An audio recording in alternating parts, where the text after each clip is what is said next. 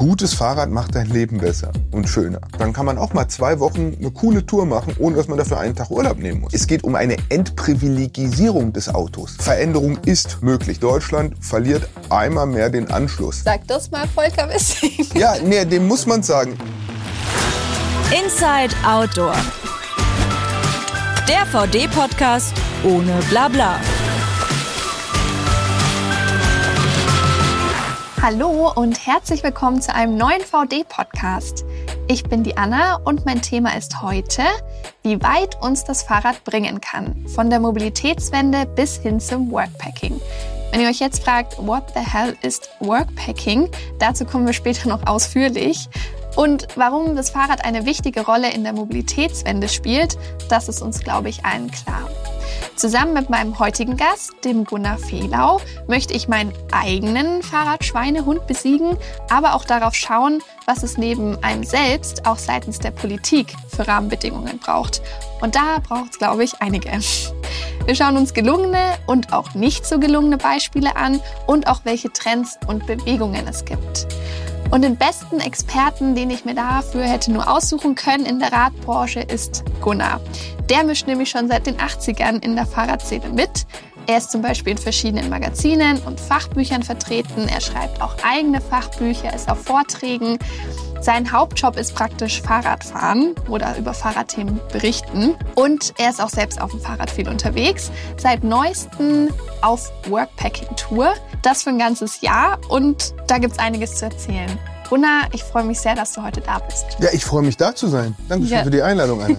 sehr gerne. Wie waren denn jetzt so die ersten Nächte auf dem VD-Campus? Man muss dazu sagen, Gunnar pennt seit Mittwoch, heute ist Freitag, hier im Zelt auf dem VD-Campus und es hat, es ist sehr kalt. Wie ist es dir so ergangen? Na, ich würde ja schon mal sagen, sehr kalt ist es gar nicht. Es ist frisch. Es hat ja, 0 Grad, es hat nachts minus 3 Grad. Also ich würde sagen, sehr kalt fängt bei minus 10 in meiner Wahrnehmung an. Bis dahin ist das relativ das, was man in einem mitteleuropäischen Winter erwarten kann. Es ist schön hier. Du bist jetzt ja, wie ich vorhin schon angekündigt habe, auf Workpacking-Tour. Was ist das denn jetzt eigentlich genau? Das versuche ich noch rauszufinden. Äh, hätte ich fast selber gesagt. Also die Idee ist einfach, also der Begriff setzt sich zusammen aus Workation, Work and Travel und dem Bikepacking, das so in den letzten 10, 15 Jahren mein Thema war. Also eher mhm. mit leichtem Gepäck in auch mal schweres Gelände, so ein bisschen sportlicheres, ein bisschen abenteuerliches Radtouren fahren, als dieses äh, doch etwas tradierte dem Flussradweg entlangfahren. Und das mit Arbeit zu kombinieren, äh, also zu sagen, ich mache das zeitgleich, was man sonst so hintereinander schaltet.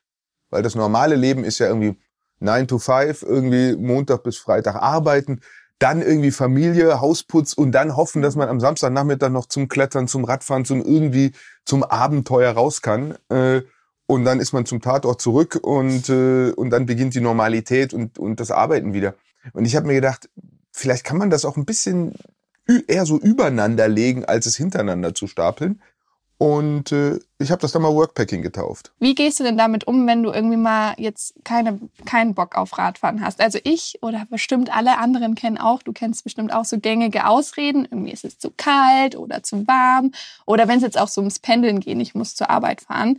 Ich habe zu viel Gepäck oder mir ist irgendwie nicht nach Radfahren. Was denkst du dir da oder wie gehst du damit um?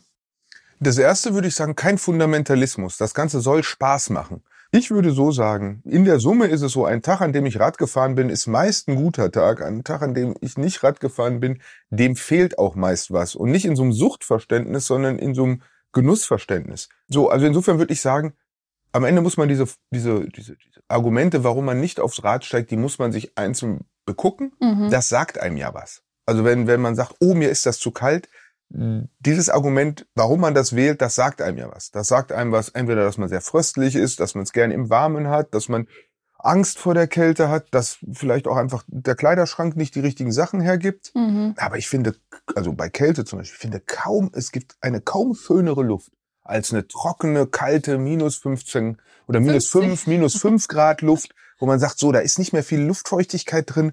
Ja. Boah, das ist eine ganz tolle Luft zum Atmen. Ja. So, und den Preis, wenn ich die atmen will, den ich zahlen muss, ist, dass ich dafür draußen sein muss. Also ziehe ich mir ein bisschen was an, ja, lass die Nase frei, lass den Mund frei, kann schön atmen und dann genieße ich diese Luft und dann finde ich das eine Zeit lang gut. Ja, ähm, und dann muss ich halt sehen, dass ich irgendwie dann, wenn es unangenehm wird, wieder drinne bin. Ja, ja, weil das Fahrradfahren an sich, also jetzt mal abgesehen von, den von der eigenen Gesundheit, hat natürlich auch sonst viele Vorteile. Man spart Platz, man spart CO2-Emissionen, was ja nochmal ein super Umweltaspekt ist. Manchmal ist man bei kurzen Strecken vielleicht auch schneller als mit dem Auto, aber natürlich müssen auch Rahmenbedingungen da sein seitens der Politik. Wenn ich, also zum Beispiel bei mir, wenn ich jetzt Fahrrad fahre, ich habe Schiss, dass mich hier ein Auto umrammt. Ich denke, da, also da kann man selbst gucken, aber natürlich muss es auch irgendwie von außen gegeben sein. Jetzt kürzlich hat der BUND ja die Bundesregierung verklagt, weil sie ihren Klimaforderungen nicht nachkommen, ihren Verpflichtungen. Und ein Punkt für mehr Klimaschutz ist natürlich auch eine gute Verkehrspolitik, ähm, die sich denke ich, ändern muss. Und ich glaube, da bist du auch meiner Meinung. Es ist ja gerade eine Riesendebatte, Stichwort Tempolimit, ja oder nein, in, in, in, Städten oder auf der Autobahn auch. Oder der Ausbau nachhaltiger Mobilität im Vergleich zum Ausbau Straßen.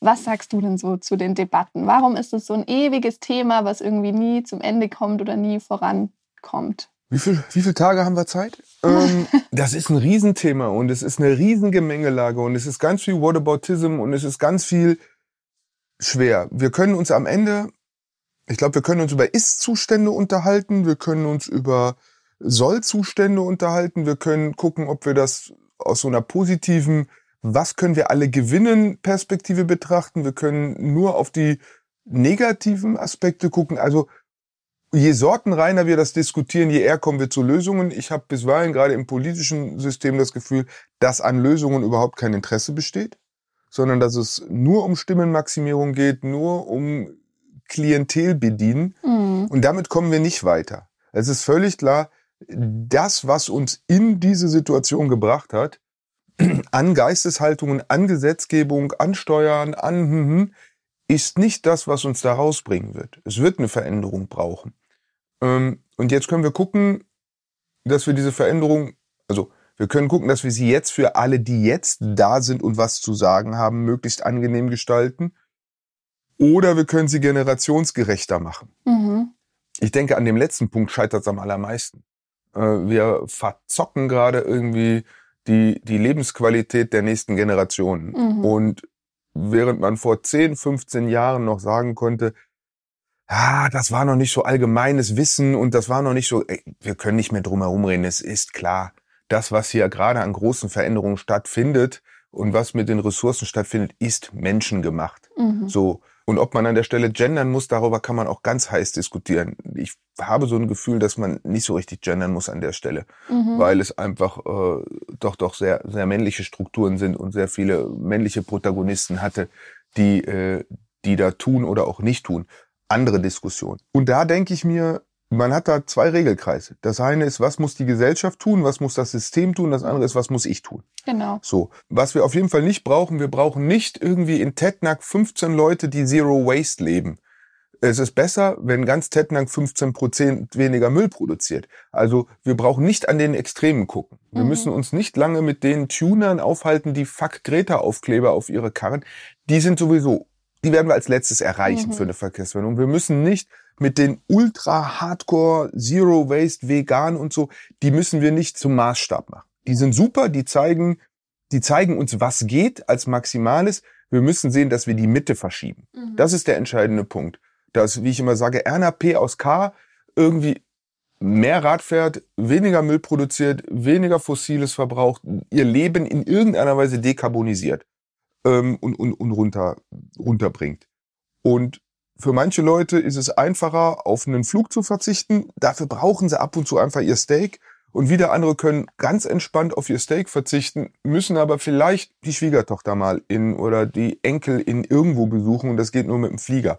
Also auch da. Dass man so das Beste aus dem rausholt. Das, so finde oder so gehe ich auch damit um ähm, immer so dieses Schwarz-Weiß-Denken. Und du musst dann, wenn du das eine machst, musst du auch gleichzeitig vegan sein und musst noch das machen und noch hier und noch da und noch da.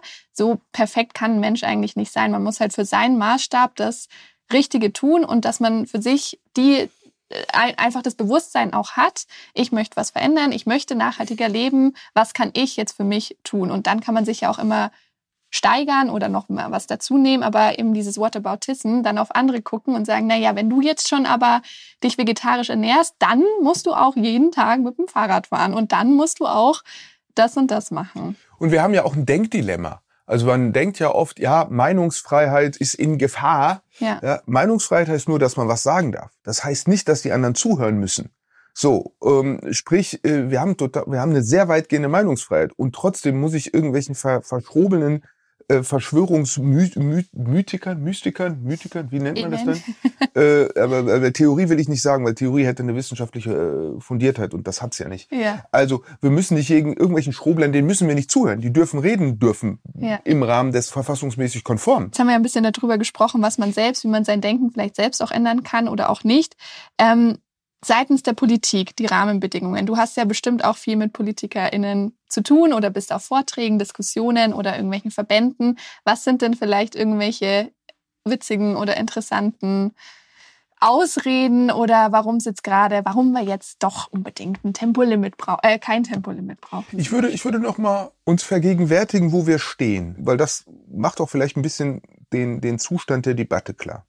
Wenn wir in die 70er Jahre reingucken, in, und dieses Mega-Vorbild Amsterdam, wenn man mal googelt und eine Bildersuche Traffic Jam 70er Jahre Amsterdam macht.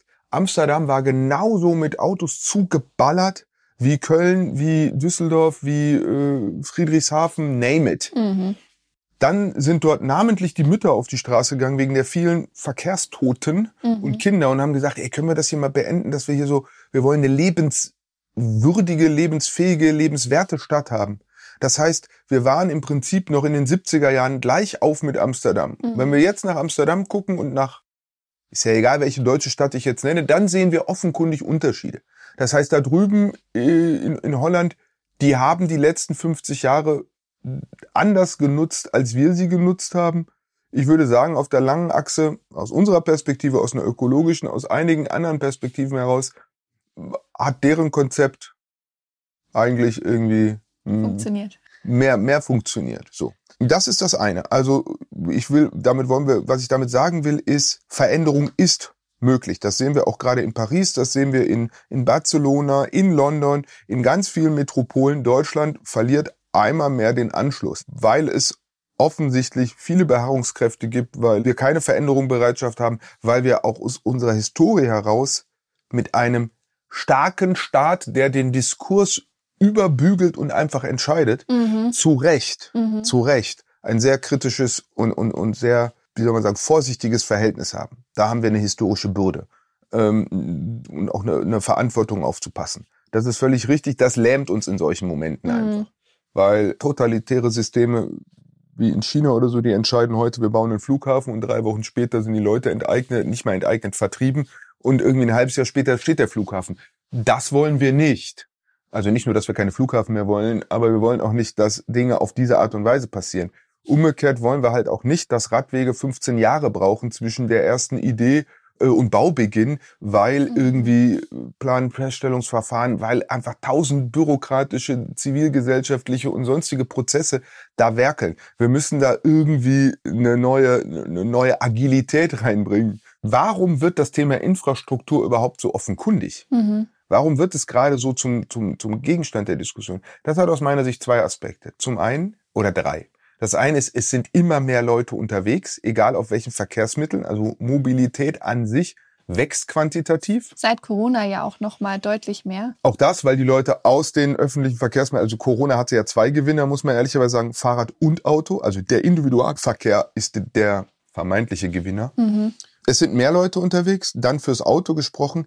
Die Autos werden größer. Also der Flächenbedarf Mhm. für stehenden wie für fließenden Verkehr hat sich krass vergrößert. Also wenn man sich den ersten Golf anguckt, den heutigen Golf, einen alten Dreier, einen neuen Dreier BMW, wenn man sich dann irgendwie einen Fiat 500 der ersten Generation anguckt und einen modernen SUV, das ist einfach krass, welcher Flächenbedarf dadurch gewachsen ist. Dadurch wird's einfach enger. Und das dritte Phänomen ist, ich sag's jetzt mal etwas salopp, die Fahrradbranche hat geliefert. Mhm. Also noch in den 80er Jahren gab es gute Gründe, nicht Fahrrad zu fahren, aus der Technik des Fahrrades heraus. Mhm. Die Bremsen haben nicht so richtig gebremst, die Schaltung hat nicht so richtig geschaltet, die Leuchtung nicht richtig geleuchtet. Die Reifen haben weder gut gerollt noch, dass sie pannensicher waren.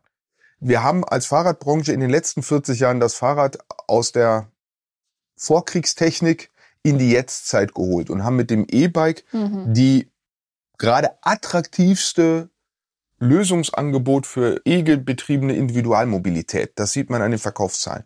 Das heißt, dieses Argument, ich fahre kein Rad, weil das Ding ist nicht sicher, das ist mausetot, das Argument. Es gibt für jeden Bedarf mittlerweile das richtige Rad.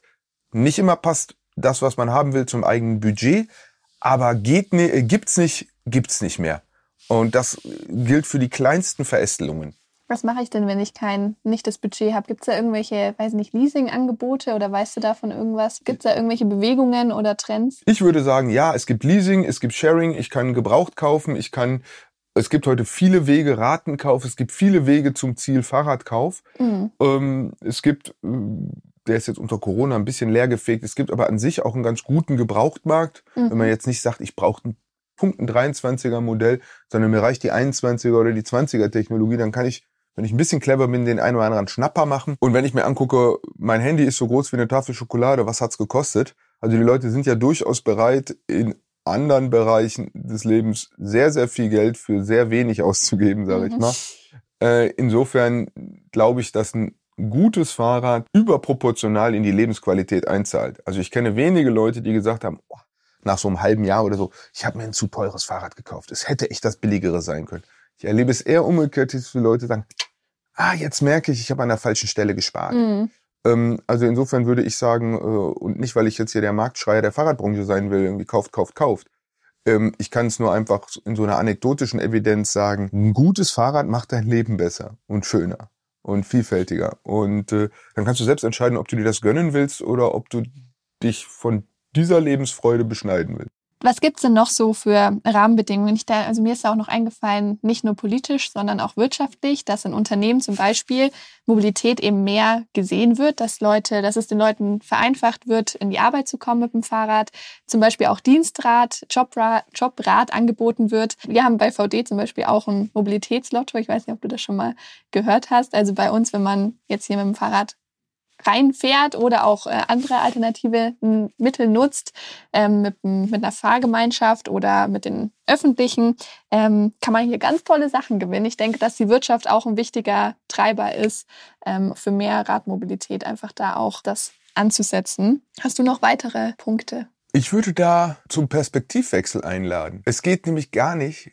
und das ist oft das, äh, in Anführungsstrichen, das Argument der Gegner. Wir wollen ja jetzt hier nicht in so eine Fahrradrepublik kommen und irgendwie das Fahrrad äh, fördern und so und, und, und damit implizit sagen, dass das Auto namentlich damit diskriminiert oder nee, es geht um eine Entprivilegisierung des Autos. Sag das mal, Volker Wissing. Ja, nee, dem muss man sagen. Ich hab, äh, ich, ich war ja schon öfter nach oder vor ihm auf irgendwelchen Bühnen und habe gesprochen. Ja. Ja, das ist sehr, sehr schade. Wir haben eine sehr lange Tradition schlechter oder wir haben eine sehr gute Tradition von Autoministern und wir haben faktisch keine Tradition von Verkehrs- oder Mobilitätsministern. Ja, aber Äh, das ist so. praktisch ein Amt, Verkehrsministerium und da eigentlich können wir auch Autominister. Genau, das wollte ich ja damit sagen. Also die, im, im Sinne des Autos waren das alles sehr, sehr gute Minister in den letzten Jahren. Im Sinne von Mobilität, Menschen und, und, und Verkehr waren sie ein wenig einseitig, möchte man meinen. Ich habe jetzt kein genaues Verständnis über all die Sachzwänge, die, die da wirklich herrschen. So, ich kann das, also ich kann Auto die, bringt wahrscheinlich mehr Geld wirtschaftlich. Wir sind ja eine Autoindustrie. Ja, aber müssen wir aber auch da müssen wir genauer reingucken. Ja. Die ist nicht mehr, also die rechnet ihre Zahlen schon sehr, sehr hoch, äh, um, um sich wichtig zu machen. Sie hat eine gewisse Bedeutung. Ähm, die daraus sich ableitende Verantwortung liegt aber nicht allein beim Staat. Also eine auf Getriebe und Verbrennung ausgerichtete Autowirtschaft hat in den letzten Jahren vielleicht ihre Aufgabe, sich auf E-Mobilität einzustellen, ein wenig verpasst. So, also die, die, äh, die, die kehren auch nicht, äh, also die zeigen auch gerne auf die anderen und bitten um Hilfe äh, und, und, und Mhm. haben da auch, sag mal, Denkverbote und Handlungsverbote. Ähm, aber das ist ein, ein anderes Thema. Ich denke, dass es darum gehen muss, dieses Privileg und diese Autofixierung aus allen Bereichen rauszubringen. Mir passiert das selbst, ich bin auf Fahrradkongressen äh, in der Einladung steht unter Anreise, wie man mit Öffis hinkommt mhm. äh, und wie man mit dem Auto hinkommt. Keine Beschreibung, wie man mit dem Fahrrad hinkommt. Also das darf doch nicht passieren. Und natürlich ist es ab, muss man dann nicht die Radbeschreibung machen, wie man von München nach Hamburg radelt. Das ist ja klar. Und manchmal geht es auch nur um Symbole. Aber zu sagen, hier, äh, wir, wir sind in Hamburg an der und der Stelle, von dem Bahnhof kommst du mit dem Rad und, und drei, vier Punkte, äh, Michel, irgendwie, wie auch immer, mhm. er einfach zu dokumentieren, dass man es mitdenkt. Also das haben wir an, an ganz vielen Punkten, dass wir Mobilität mit Auto gleichsetzen. Mhm. Und Mobilitätsverhalten ist eine erlernte Kulturtechnik. Ich jetzt als Fahrradnerd, ich denke immer als erstes, wie komme ich da mit dem Fahrrad hin? Ganz viele kriegen, haben über Generationen gelernt, wie komme ich da mit dem Auto hin? Ja. Und dann, und auf die Weise, und wenn man dann morgens irgendwie in seinem Tran ist, auf die Weise fährt man diese berühmten 300 Meter zum Bäcker mit dem Auto. Fährt man diese Kippen holen, diese klischeehaften Sachen. 50 Prozent aller Autofahrten sind immer noch unter fünf Kilometern. Das ist mitten im Kerngebiet, wo das Fahrrad nachgewiesenermaßen in der Regel schneller ist. Mhm. Und wo es auch an 360 Tagen im Jahr keine witterungstechnisch keine krass schlechte Alternative ist.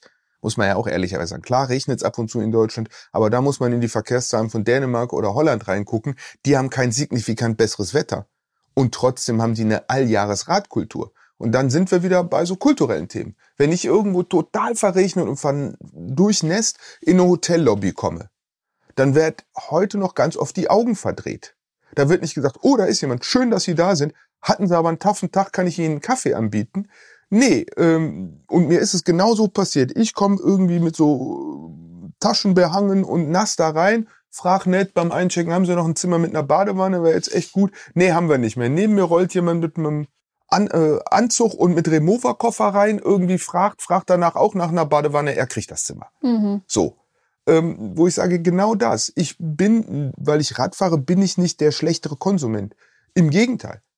Äh, die Studien sind sehr eindeutig, dass der Feind der Innenstadt beispielsweise ist nicht der Radfahrer. Es sind, es ist, es sind die Versender. Mhm. Stichwort Parkplatzumwandlungen oder so. Radfahrende Menschen sind super im Nahkonsum und kaufen viel und gerne in Raddistanz. Und äh, wenn sie dann nur die berühmte Waschmaschine mal kaufen, ja, im Zweifelsfall bezahlen sie sie radfahrend und lassen sie sich liefern. Mhm. Ähm, wir müssen nicht 300 64 Tage im Jahr mit dem Auto vorfahren können, für den einen Tag, wo wir die Waschmaschine kaufen. Also da gibt's ganz viele Denkmuster, die wir, äh, ganz viele kleine, äh, wenn man so salopp sagen darf, Schlachten, die zu schlagen sind und wo man sein eigenes Denkgefüge immer wieder hinterfragen kann. Und der Gesetzgeber muss auch einiges tun. Wir haben ja dieses, diese Maxime, dass der fließende Verkehr Vorrang hat. Mhm.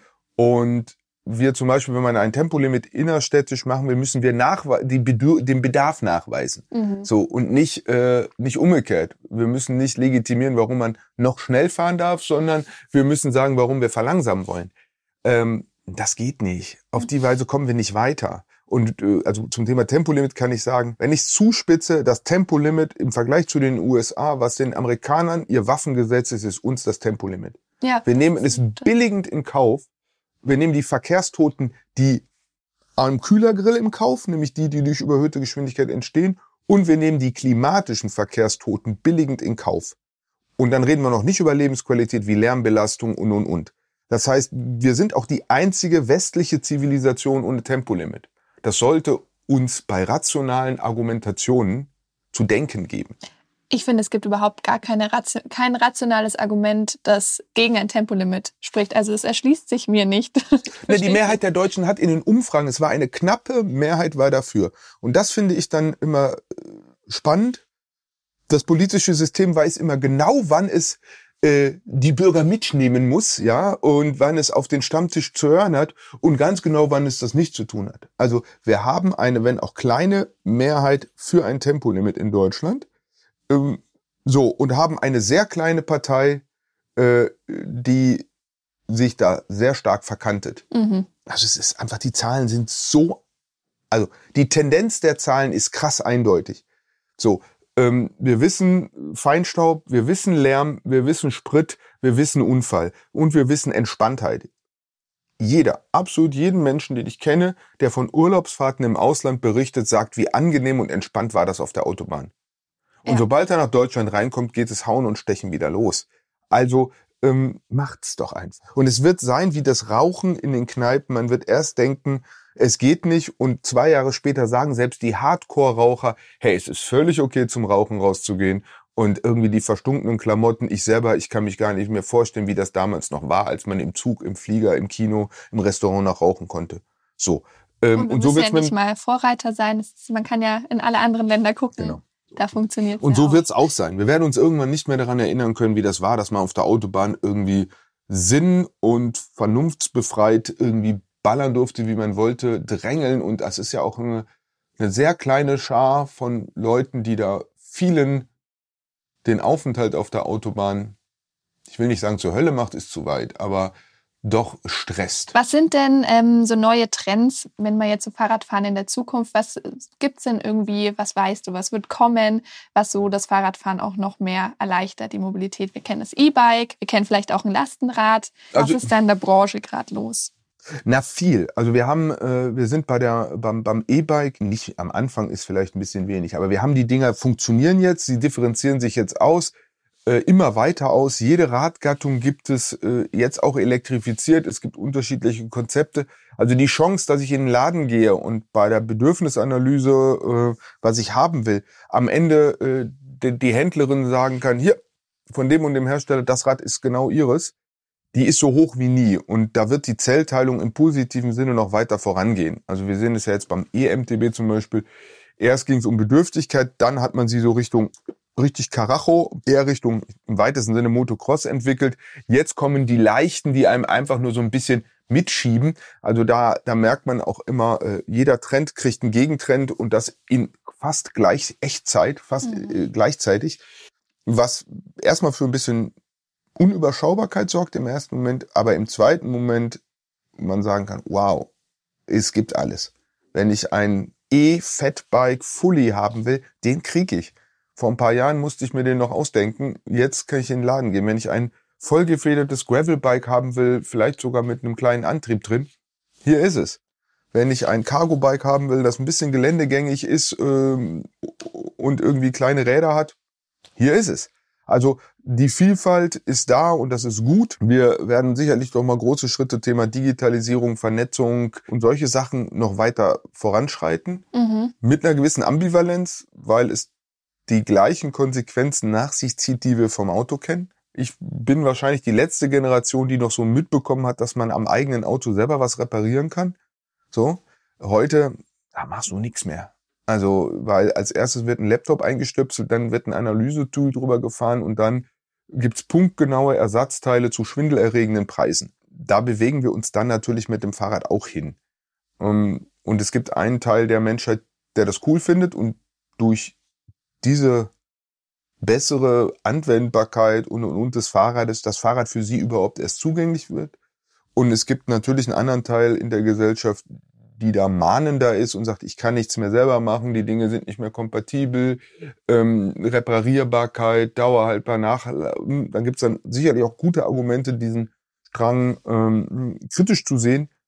Insofern wird sich der Markt da halt auch aufteilen. Es wird Mhm. klar smartere Produkte geben, für die man dann einen gewissen Preis zahlt und umgekehrt, es wird eben bewusst nicht so digitale Produkte geben, für die man auch einen Preis zahlt, nämlich dass sie manchmal halt einfach nicht so smart sind. Dafür kann ich sie vielleicht nach zehn Jahren noch reparieren und kann auch weiterfahren, selbst wenn der Hersteller das Software-Update eingestellt hat oder oder oder, wie wir das so von anderen Geräten kennen. Mhm. Also da glaube ich auch da eine Gleichzeitigkeit verschiedener äh, Spielphilosophien, würde man im Fußball sagen, ähm, ohne dass man jetzt schon sagen kann, dass die eine zwangsläufig die bessere ist als die andere.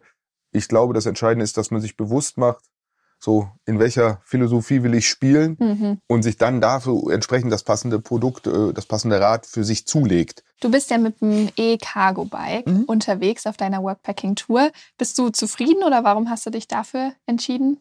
Das ist in der Tat das erste Mal für mich jetzt ganz persönlich. Also ich kenne die Zielgruppe E-Bike natürlich. Ich habe ja aber insofern nicht angehört, weil ich im Alltag mh, kurze Strecken fahre, wo ich keinen Antrieb brauche und in der Freizeit in der Regel äh, sehr sportiv unterwegs war und das, ich sag mal, Schwitzen und Leiden auf dem Fahrrad für mich Teil des Genusses beim Radfahren war.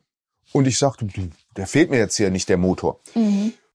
Als ich auf die Idee zur Workpacking-Tour kam, war relativ schnell klar, ich werde einiges an Geraffel dabei haben. Also es sind irgendwie knapp über 50 Kilo Ausrüstung, die ich habe. Ähm, was viel klingt, aber wenn man den Hausrat zu Hause mal durchwiegt, dann hat wahrscheinlich ein Küchenschrank mehr Gewicht als, ähm, als mein ganzer Hausstand. Und da war mir klar, ich möchte nicht jeden Tag in so einen Sport-Action, es ist schweißtreibenden Modus geraten. Und dann habe ich mir gedacht, naja, dann packst du den Motor mit ans Rad, dass der so das Zusatzgewicht neutralisiert, sage ich mal, von der Idee. Das heißt, ich fahre meist im Eco-Modus und lass mir beim Anfahren am Berg mal ein bisschen helfen oder wenn es mal steil wird. Äh, fahre auch, wenn es äh, irgendwie in der Ebene mal rollt, mache ich den Motor auch ganz aus. Also ich fahre wirklich so sehr humanoid und, mhm. und lass mir ab und zu ein bisschen helfen. Ähm, und dann habe ich mir gedacht, ja, dann ist ein E-Bike bei so einer Tour ist es genau das Richtige für mich. Wie viel, also du sagst 50 Kilo, was hast du denn alles dabei? Ja, das klingt so viel, aber ich habe acht, äh, ich sag mal immer salopp, ich habe acht Räume. So, ich habe einmal so den Grundriss, sprich das Zelt. Mhm. Dann habe ich ein Schlafzimmer, Isomatte, Schlafsack, irgendwie Liner, ein bisschen Sturmhaube und so ein bisschen Kram, dass man einfach kuschelt hier. Irgendwie, dass es einem einfach gut geht. Kleine Lacht, eine kleine Lampe. Ich habe eine Küche, ich habe eine Vorratskammer. Also sprich ein bisschen Kochzeug und so. Dann habe ich einen Heizungskeller, nämlich meinen Titanofen mit ein bisschen Holz. Dann habe ich einen Kleiderschrank mit meinen normalen Klamotten. Dann habe ich ein Arbeitszimmer, nämlich Laptop, Maus und äh, dann habe ich den, den, den Fahrradkeller oder die Garage, also Fahrradklamotten, Werkzeug, bisschen so Kram. Ähm, so, und dann habe ich so ein bisschen Wohnzimmer, also so ein bisschen Krusel einfach, was man noch so braucht.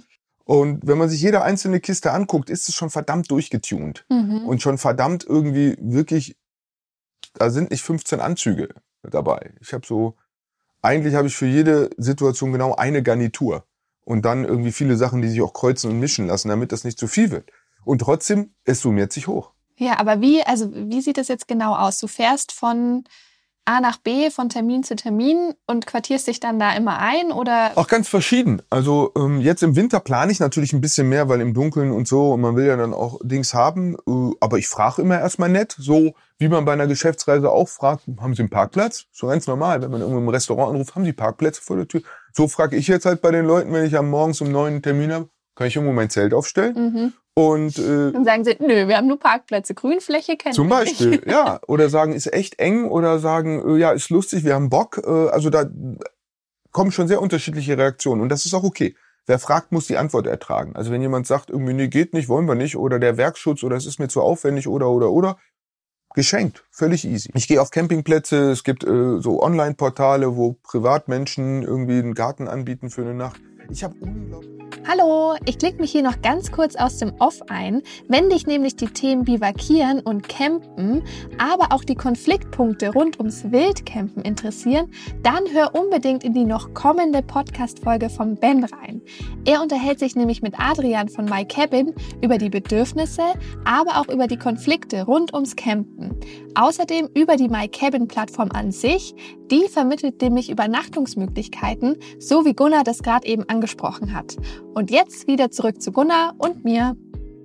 Es gibt äh, so Online-Portale, wo Privatmenschen irgendwie einen Garten anbieten für eine Nacht. Ich habe unglaublich viele Einladungen bekommen von Leuten, noch teilweise mhm. alten Abiturskumpels, die ich teilweise fünf, 25 Jahre nicht gesehen habe, wo man über diese sozialen Medien, man kann ja denken, was man will, aber in solchen Momenten sind sie wirklich ganz großes Kino ähm, weil es auch manchmal, es spielt nicht nur die niederen Instinkte an, es spielt auch manchmal die, die guten und die, die, die herzlichen Instinkte an. Und ich kann nur sagen, hey, Dank geht raus an alle. Ich bin gerührt und wirklich voller Dankbarkeit und Demut, wer da alles aus seiner Ecke gekommen ist und gesagt hat, hey, wenn du in der Gegend bist, irgendwie in Kaffee, Dusche, Waschmaschine, Zelt, melde dich. Mhm. Ähm, die nehme ich jetzt auch sehr, sehr gerne wahr. Die, unter, die ergeben sich auch unterwegs und im Sommer, wenn dann die normalen, regulären Campingplätze und Wild- und Trekking-Campingplätze wieder offen haben, äh, dann wird man mich äh, dort äh, mehr finden.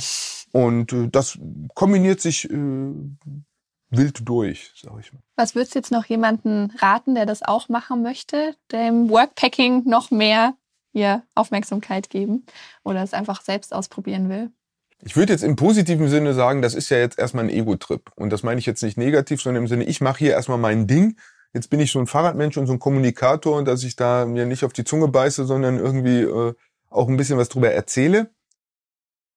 Ich glaube, dass es über die Sommermonate für viele Leute sehr einfach realisierbar ist, wenn ihr Job das prinzipiell erstmal ermöglicht. Da müssen wir natürlich auch ehrlicherweise sagen, das ist schon eine privilegierte Position. Dass man einfach einen, Bürojob hat und eine Struktur hat und ich bin jetzt mein eigener Chef, ich konnte mir das jetzt relativ schnell ermöglichen. Mhm. Ähm, aber ich kenne viele Leute, die auch mal zwei Wochen keine Meetings haben und nicht, nicht äh, in der Firma erscheinen müssen.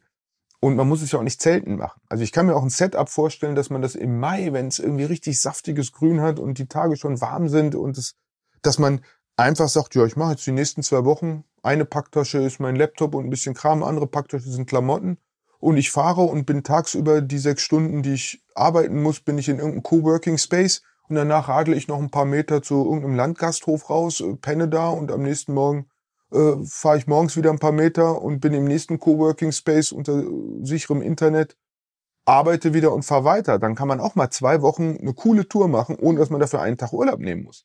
Und ohne dass man sich dafür krass viel teure Ausrüstung kaufen muss. Das kann man dann mit seinem normalen Rad machen, hinten zwei Taschen, kleiner Rucksack. Äh, wahrscheinlich hat man alles, was man dafür braucht, schon zu Hause. Das Einzige, was es braucht, ist so ein kleiner Ruck und so eine so ein kleiner Inspiration, guck mal, das geht. Und das ist vielleicht das, was ich leisten kann. also Leute im Endeffekt sagst du, hört euch den Podcast an, da kriegt man Inspiration an die Hand gegeben, dass genau. wir mal was machen. Genau, und Anna sagt dann noch, und schaut bei VD, falls euch Ausrüstung fehlt. Genau. genau. Aber äh, nein, das ist so. Das ist so. Also das ist vielleicht äh, das, was neben, dass man, dass ich natürlich irgendwie aus der Entfernung für die Leute äh, für einen Schmunzler gut bin und die sagen, guck dir den verrückten Vogel an, der macht das im Winter, würde ich sagen, ja, ist egal. Dann macht das irgendwie, es gibt 52 Wochen im Jahr und 25 oder 30 davon haben exzellentes Wetter, wo, wo es kein Komfortverlust ist, wenn man sich auf den Weg macht. Im Gegenteil, wo man die Welt und sich entdecken kann. Wo geht's jetzt als nächstes hin? Was ist der nächste Stop? Ich fahre jetzt nochmal äh, auf eine Einladung äh, nach Österreich, ähm, nach Dornbirn und mhm. habe dann noch eine Einladung nach St. Gallen bekommen. Das heißt, ich fahre dann einfach unten rum um den Bodensee, sonst wäre ich oben rumgefahren äh, und fahre dann grob Richtung Stuttgart hm, Anfang März will ich in Düsseldorf sein zur Cycling World und dann äh, geht's in einer großen Schleife übers Wendland nach Berlin zur Velo Berlin. Mhm. Weil das sind ein paar Kilometer und äh, dann ist Mitte März bis Anfang Mai sind am Ende auch nur sechs Wochen. So. Und dann geht's schon zur Eurobike runter und dann eigentlich ist also so in den groben Meilenstein ist das Jahr schon ziemlich gut durchgetaktet. In den ähm, im Detail natürlich noch nicht. Super, das klingt nach einem sehr, sehr guten Plan. Dann würde ich jetzt an der Stelle unseren Podcast erstmal beenden. Aber ich sage danke, dass du da warst. Ich fand es sehr, sehr spannend, sehr interessant. Und man erreicht dich ja auf allen Kanälen, die es überhaupt nur gibt. Wenn Leute jetzt noch Fragen haben, man findet dich. Alles außer WhatsApp mache ich, genau. Okay. Gut, danke Gunnar. Ja, es freute mich, dass ich äh, da sein durfte und äh, hoffe, dass ich ein bisschen inspirieren konnte. Auf jeden Fall. Mich auf jeden Fall. Aber weiß ich auch noch nicht, ob ich es machen will, aber mich hast du auf jeden Fall inspiriert. Schön. Und wenn es nur die Fahrt zur Arbeit ab und zu ist. Das auf jeden Fall. Das war Inside Outdoor. Der VD-Podcast ohne Blabla. Wenn du keine neue Folge verpassen möchtest, abonniere diesen Podcast in deiner Podcast-App und hinterlasse uns eine Bewertung.